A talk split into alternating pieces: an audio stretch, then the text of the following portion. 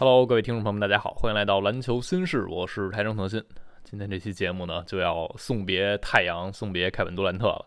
呃，说实话，看到早上起来。啊，保罗不打，然后艾顿也缺席的消息之后，我已经能预见这个结果了。在保罗倒下之后，这轮系列赛的悬念，嗯，就已经挺小的了。啊，那两场赢了，很多人说，哎呀，没有保罗太阳更好。其实真的不是那样啊，那两场赢更多是神迹的体现，是布克太超神，以及杜兰特那两场发挥也足够好。所以今天看到那个消息之后，我和小陈去说的，呃，凯尔特人和七六人这场，最后这期节目会提一嘴。然后后来结束之后。我就看太阳那个开局嘛，啊，一上来太阳还是顶了一口气在的啊，在杜兰特下场之后，第一节。呃，最后阶段被打一十七比零，一下拉开分差。第一节让掘金拿四十四分，你就觉得这比赛其实已经交代了啊。这场比赛就是输多输少的问题，最后输的比较惨，半场输三十分，这是太阳季后赛队史半场输分最多的啊，跟去年出局战一模一样。去年出局战是打独行侠，半场也是输三十分，当时是得不了分，今天是防不住对手，所以这场比赛太阳输掉呢，他们的赛季就这样结束了啊。在这轮之前，我也做过前瞻。我是更看好太阳一些的，但是我们回头再来看呢，很显然从结果来看，掘金就是这一轮打得更好的球队。但这里太阳也还是有各种各样的因素吧？啊，我们简单先来说说这一轮的比赛。其实保罗倒下对太阳的影响还是比较大的。那大家可能一开始意识不到，保罗、艾顿、杜兰特、布克这四个人是真的缺一不可啊。太阳是典型的头重脚轻，这四个人承担了巨大的攻防两端的任务啊，在进攻端。这四个人各有各的使用方式。杜兰特可能在全健康的时候，他能更多去无球。然后布克已经是一个非常好的攻坚主攻点。保罗和艾顿的挡拆是太阳。嗯，阵地进攻的一个基本套路，或者说甚至是一个基本盘。打掘金这一轮的时候，这一组会非常好用，或者说非常重要。但是当保罗这样倒下之后，这一条腿就被砍掉了啊，所以太阳的方式就变得非常简单粗暴，就只能依赖杜兰特和布克去强抡。而掘金这边也非常简单粗暴啊，防挡拆是强延误他俩，然后甚至在他俩单人在场的时候，就直接去夹击，逼他们出球，考验太阳后续轮转和射手的成色啊。这一点，当布克超神的时候，太阳能解决，但嗯，不可能。尝尝超神啊！超神之所以叫超神，就是因为它不可能每一个夜晚都发生。那保罗倒下，我们看到对艾顿的影响也非常大啊，因为杜兰特和布克不是能理想的持球发起进攻的点，但不是那种持球核心、创造机会的核心。那我们看到的是保罗在的那一场半。前两场比赛，艾顿场均出手十点五次，拿十四分；而保罗一伤掉，后边的三场艾顿出场是场均只出手八次，拿八点七分，还是有一个下滑的啊。本来艾顿他个人那个状态就已经受到大家质疑了，没有保罗和他挡拆，没有保罗喂球，他就更受影响。所以保罗一伤啊，对于这轮系列赛的影响是非常巨大的。再有一点，大家对保罗的诟病。比如你这中投远不如自己过去两年准了啊！比如你现在在场上打球这个方式很拖慢节奏啊，很显然太阳打快一点是更有利的。以及对艾顿的诟病，你这对抗洁癖太软啊，有一些球顺下不够深，有一些篮板球根本不卡位也不去抢，积极性不够。但这些诟病仅仅是针对他们俩本人这个层级级别的诟病啊，就是就事论事、就人论人的诟病。那这两个人不在之后，你替上来的球员。啊，显然是达不到他们这个级别的。兰戴尔打得再好，也是在兰戴尔自己这个级别里相对来说发挥是好的。但是你跟艾顿是差着级别的球员，所以我们看到保罗和艾顿啊，尤其保罗倒下之后顶上来的球员跟他不是一个档次，而再去替补。啊，你的后场相当于又少一人，那这是一个连锁的反应啊。包括到最后一场艾顿也不在的时候，大家对艾顿说了那么多不好啊，但是他直接少这么一个人，你也完全是受不了的。那这场比赛也是你看到了奈尔和比永博能做的事情也还是有限的，所以这两个点啊还是对太阳非常重要。太阳是没有办法伤前四号人物的。前四号人物，但凡哪个有问题，他们打掘金都会非常难打。因为这一轮我们知道两队可能互相能抓到对方的弱点去攻，但是太阳这边容错率显然是更低的。因为最根本的一点，他们这个架子搭的没有掘金完善，默契程度也没有掘金好。掘金是延续他们的核心框架，然后修补、填补上来一些非常好用的球员，比如波普，比如布鲁斯·布朗。我已经说了一个赛季了啊！如果大家之前听我解说或者听过我的节目，我一直在说这两个人有多适合掘金队，这两笔运作有多么的精妙。所以你看到的就是这两个人在这一轮都非常的好用啊！而且整个约老师和穆雷他这套体系已经非常熟了，而太阳队这边缺乏这样的修补，那他没有时间啊！刚把杜兰特换过来，你还不知道怎么能调最理想的阵容，以及没有时间磨合。杜兰特常规赛和大家一块只打了八场啊，还是伤病的因素，所以呃很单一。蒙蒂不敢试啊，这也让我挺嗯，质疑他的第一场，因为第一场赛我就说了，那场球是太阳真正能输得起的一场球，可能是系列赛唯一能输得起的一场。那你为何不更多的去尝试？在保罗没有伤的时候，你为什么不让沃伦、让罗斯去尝试进入轮换，让兰奈尔去先替呃，不用说先替比永博，就是你可以让他去试一试，你让 G 一自己的一些参考的方案多一点，你在 G 二的时候才有更多的招数去使用。但是蒙蒂。哦，太谨慎了，他太拘束了，他就只能相信那些，只能相信杜兰特和布克去抡。当保罗倒下之后，他就完全变成这样的一个形态，指望自己的球星。当第一场那样的时候，他还是希望把大家时间拉满，看看能不能先赢下来一场。所以我觉得，呃，你回头再望，可能 G 一那一场的使用是更让人去，嗯，不不没有办法感到满意的。那所以说了这么多。哦，太阳这一轮在他们受到伤病影响的时候，他们本来容错率就更低，最后输掉这一轮是完全可以理解的。啊，只是最后一场输的稀里哗啦，又是在主场输一大比分，淘汰战连续两年是这样，确实会让主场球迷是比较难接受的。那但是说太阳队啊，他们出局了，可能更多人的关注点或者火力点是集中在了杜兰特的身上，因为杜兰特，呃，大家。听这个电台啊，了解我肯定也知道，过去两年我去更篮网电台，是目睹了杜兰特至少过去三年很细致的看他这一路走来的经历，所以真的还挺让我感慨的啊。所以这期节目，呃，我在录的时候头绪也。比较的混乱，我们不知道该怎么去把这个系列赛去总结好，或者把杜兰特这过去三年的事情总结好。我相信 KD 自己也总结不好啊，因为这一轮他一输掉之后，肯定很多人在嘲讽他啊，就说你离开了勇士队啊，断了跟腱之后，你复出完。一次分区决赛地板都没摸到过啊！你先选了篮网，那是你自己选的，你选的欧文。然后现在呢，你又选了太阳，你是想去这样的球队。太阳之前也非常出色，进过总决赛，但是这个赛季你又失败了啊！而且系列赛开始之前，那么多人看好太阳队啊，最后。呃，杜兰特和太阳队又输了，而且 KD 这一轮个人的表现就是不够理想的，所以一定会有很多的口诛笔伐啊，一定会有人不管那些，那就是只是来嘲讽你，因为你毕竟出局了，竞技体育就只看这些。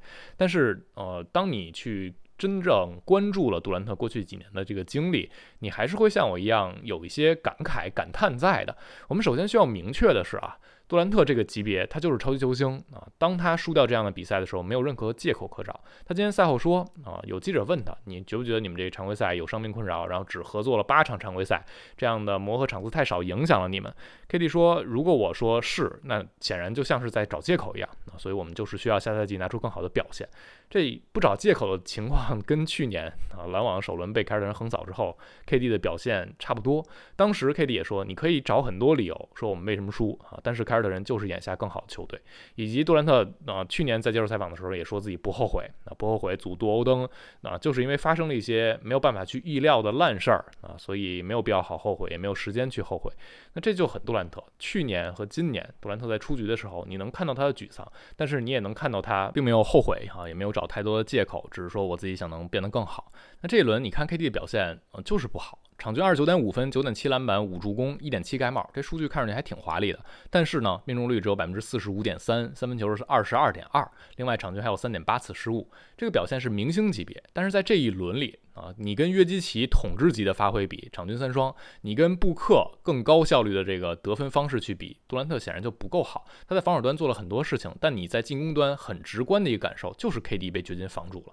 去年被凯尔特人防住，我们能有很多理由啊，毕竟凯尔特人那个防守就是很稳固。但是今年你说破大天，也没有人相信这支掘金队的防守能和去年的凯尔特人相比。所以杜兰特在这一轮被防住啊，他的效率这么低，显然是更不能被人所接受的。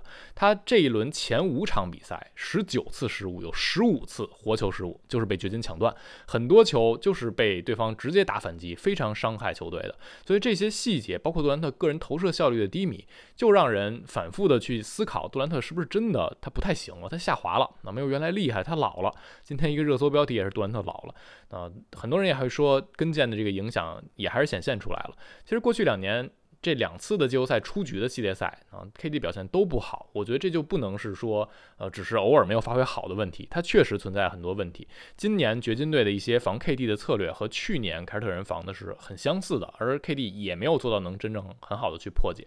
所以你说老了。啊，跟腱伤有没有影响？我觉得是一定有影响的。但不会有一个唯一的答案就能够解释杜兰特为什么过去这两次的季后赛打得不够好。那我们给他找一些客观理由，他自己不找，但是我得给大家去介绍一些。首先就是我们刚才提到磨合这个问题一定会存在啊。你回望 NBA 历史，我之前给大家做过一期节目介绍过，巨星半路换队能否当季夺冠？拉希德、华莱士和活塞做到了，但是啊，怒吼天尊你会觉得和 KD 不是一个级别的球星。然后再往前数是德雷克斯勒和火箭做到了啊，但是那个时候也不会像杜兰特和太阳一样只磨合了八场常规赛就开启季后赛之旅。所以今年太阳这个磨合的短啊，他们的化学反应的啊建立的少，这个情况是在历史上从来没有过的。而伤病这个残酷的现实也是没有办法抛开的。保罗受伤了，那这一点你就没有办法让太阳队再去找到好的办法去填补，因为我们看到去年的时候，保罗是过了三十七岁生日啊，立马就不灵，这个事情还让你感觉呃很惋惜，或者有一种宿命论的感觉。那今年保罗这一直接伤掉，完全没有办法复出打球，就更让你觉得无力啊。去年还觉得他在场上能不能打得好点，今年就干脆没法打了。包括艾顿最后一场。他也没有办法坚持带伤打，那这也显得局面就更崩啊，更离奇和荒诞了。另外还有一点就是杜兰特在太阳被使用的方式显然是不理想的啊，这当然也和磨合时间短是有关系。今年常规赛在篮网期间有过很甜蜜的岁月，而且杜兰特个人效率非常非常的高，他的进攻效率可能是个人生涯最高的赛季之一啊，同时他的中投命中率是 NBA 历史第一。那那个时间。那样的状态打出来的杜兰特，绝对不是拿着球在弧顶，然后面对一个人对位自己，两个人在边上协防夹击，这样去打出这样的进攻效率的。所以这一轮杜兰特他在进攻端啊所面对的这个阻碍是非常非常巨大的。我们看到的是太阳赢那两场球啊，布克的是接近百分之八十的命中率，两场拿了八十三分，而 KD 呢是拿了七十五分两场球，而且效率尚可，在防守端做了更多的事情。也就是这一轮。布克啊，命中率不到百分之七十七，太阳就赢不了。杜兰特场这一场拿不到三十五分，太阳也赢不了。那是靠着两场超神的比赛赢下来的。所以这种超神的比赛呢，就对球星要求非常非常高。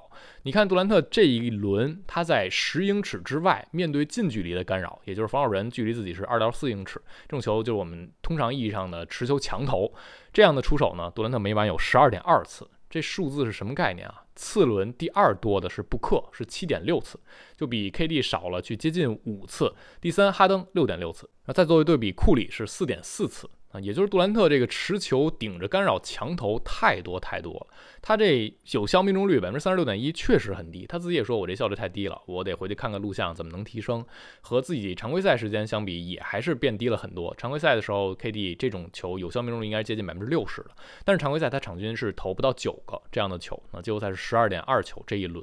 那很多时候你看场上啊，杜兰特这些出手就是明知不可为而为之。啊，比如我一两个球明摆着已经投的不好，投不进，但没有办法，没有变招了啊，没有别的招，只能寄希望于下一个球投中，所以就一直这样的投，这个效率是肯定高不了的。还有另一点，大家一直也肯定注意到了出场时间问题，我从第一轮就开始说了，季后赛打到现在，杜兰特打了四百六十五点七分钟，是所有球员里排名第二的啊，第一是谁？是塔图姆，塔图姆比杜兰特年轻九岁，他比 KD 多打了六点三分钟，而且是在多打一场球的情况之下。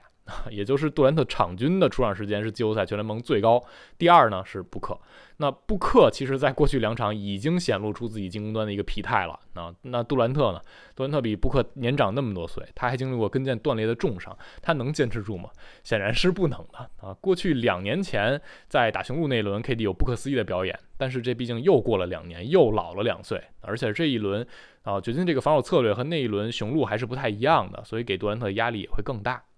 那找这些理由，我想说明的是什么？我想说的是，杜兰特可能确实没有巅峰期好，他是老化了啊，他是跟腱断裂伤对他的爆发力是有影响的，他现在一些突破的对抗的能力没有原来好了，但是他依然是。顶级级别的球星啊，即便是这样，我觉得他依然是顶级级别的球星，只是他呃需要给他做的辅助或者给他做的一些附加条件更多了。我们说超巨或许是不用附加条件的，但是杜兰特可能现在不是第一线级别的超巨，或者即便是第一线级别的超巨，你看今天季后赛到底什么是超巨？字母哥第一轮被黑八了。然后库里在勇士那边，他显然也没有那么高效的一直能持续下去，而且他在防守端还是会被对方去消耗、去点着打。然后詹姆斯显然是有老化迹象，浓眉之前很明显有好一场坏一场的这个情况。那季后赛可能打现在最好就是约老师啊，以及吉米巴勒。布克这边本来已经很好，但他过去两场稍微低迷了。所以这个联盟里就只有这两个超级巨星吗？啊，然后万一再往后打的时候，吉米这边出局了，或者约老师这边遇到什么问题，那我们的风评会怎么办？就是你会发现，嗯，即便是最顶级的超级球星，他也会遇到可能在一轮系列赛里出现一些波动，或者遇到能针对到自己的对手。就归根结底，篮球还是五个人的运动啊，一个人没有办法主宰一切，决定一切。当然，也不是说杜兰特这轮打得好，他确实打得糟糕，那这是没有什么好辩解的。那除了年龄啊，除了时光老人没有办法被打败啊，杜兰特可能自己的状态也是没有办法和巅峰期相比了。还有什么？还有什么我想说？还有什么我想感慨的？我想感慨的就还是命运啊，选择。杜兰特在这两项上，我们不说他错与对吧，只是说从结果来看，他有很多事情会不会回头去想，我有一些变化，尤其在选择这一项上。你回望这过去三年啊，我觉得真的很离奇，很离谱了。哈登的腿筋，字母哥垫欧文那一脚疫情还有欧文欧文的疫苗问题，哈登转身离开了篮网队，他选择去七六人了，不相信了。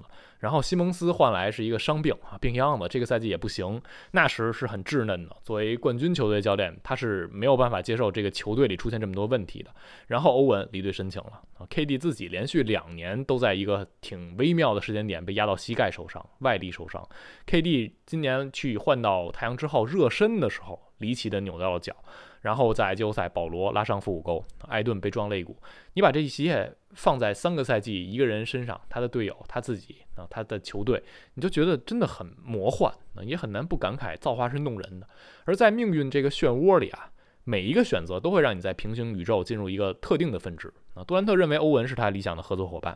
纳什和阿特金斯的这个更替，我们不说是谁最后主宰了这个决定，但肯定杜兰特也好，欧文也好，他们是认可的。以及篮网换来又送走哈登，杜兰特尊重欧文离去这个决定，他最后相信太阳是理想的下一站。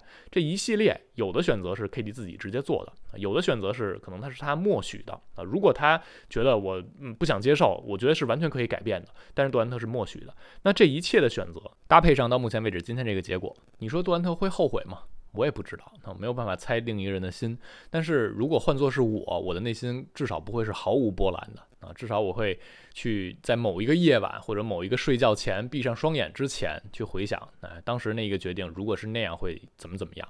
所以这可能是人之常情啊。但是 KD 啊，他现在选择的是不沉溺于过去，他依然相信太阳是一支很棒的球队，相信球队夏天可以有所提升和补强，相信自己能够变得更好。他只能带着这样的相信重新上路啊，并且祈祷这一次命运能向他的选择去露出一些笑脸。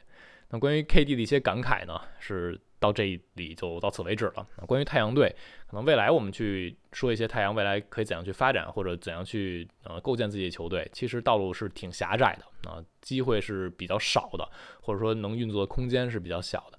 那简单提一对凯尔特人和七六人这场球啊，我觉得就非常夸张啊！七六人距离赢下就差一点点啊！凯尔特人这个变阵是成功的，那双塔是很明显限制住凯尔啊七六人这边的进攻的，因为呃霍福德和恩比德去对位，而罗威对于非空间点能够大大的帮助凯尔特人去护框，让七六人攻击篮筐变得非常非常困难。当然，七六人通过摆上。呃，全空间的阵容就是用一个能投的人换下塔克，一定程度上让凯尔特人这个双塔变得没有那么舒服。但总的来说，凯尔特人双塔防的还很好。罗威在场上正负值正十八，但是这个场比赛，凯尔特人没能拉开，被七六人一度反超，是因为 塔图姆实在是太菜了，他在。上半场十中零啊啊！NBA 历史 play by play 时代第三位，前面两位是乔丹和哈登。然后在前三节只拿了三分球，就眼睁睁着看着七六人把这比分追上，然后反超。但是塔图姆在最后一节又完成了自我救赎。我当时发了一微博，我说留给塔图姆自己把自己拉出历史级会议室，还剩七分十秒。而在最后那七分十秒里，塔图姆就是变成了英雄啊！最后一节塔图姆自己拿了十六分，投进了四颗三分球。七六人全队只拿十。三分，他们的进攻哑火了啊！所以这场比赛归根结底是凯尔特人这边他们的深度、他们的阵容是更完备的啊！七人轮换，但是你还是会觉得比七六人这边打球人更多，能够处理球人更多。当塔图姆那样铁的时候，当杰伦布朗也不是特别好的时候，他们能够靠着布罗格登啊，靠着小白和斯马特三分球，继续维系着自己的进攻火力啊，直到撑到了塔图姆回暖，找回了自己的手感。所以这场比赛啊，凯尔特人赢下来之后。他们的前景可能会稍微好一点啊，就真的挺像去年打雄鹿那个剧本，在 G 六客场拿下来，然后回到波士顿花园啊，你就不太相信他们能在天王山和抢七两场都打得特别拉垮，所以对七六人来说，变成了他们需要有一场完美的比赛，然后凯尔特人这边还不能是完美，才有可能变成七六人过关了，所以我们就看后续吧。那今天这个节目呢，可能更多还是对杜兰特的这。选择和他最后太阳赛季出局的一些小感慨，那大家有什么想说的，有什么自己的看法，可以在评论区留下。我相信有很多人对 KD 的这些选择，对于太阳这个赛季的一个结果是有自己的看法的啊，也有些球迷还是挺淡定，都可以在评论区留言。感谢收听，我们下期再见了，拜拜。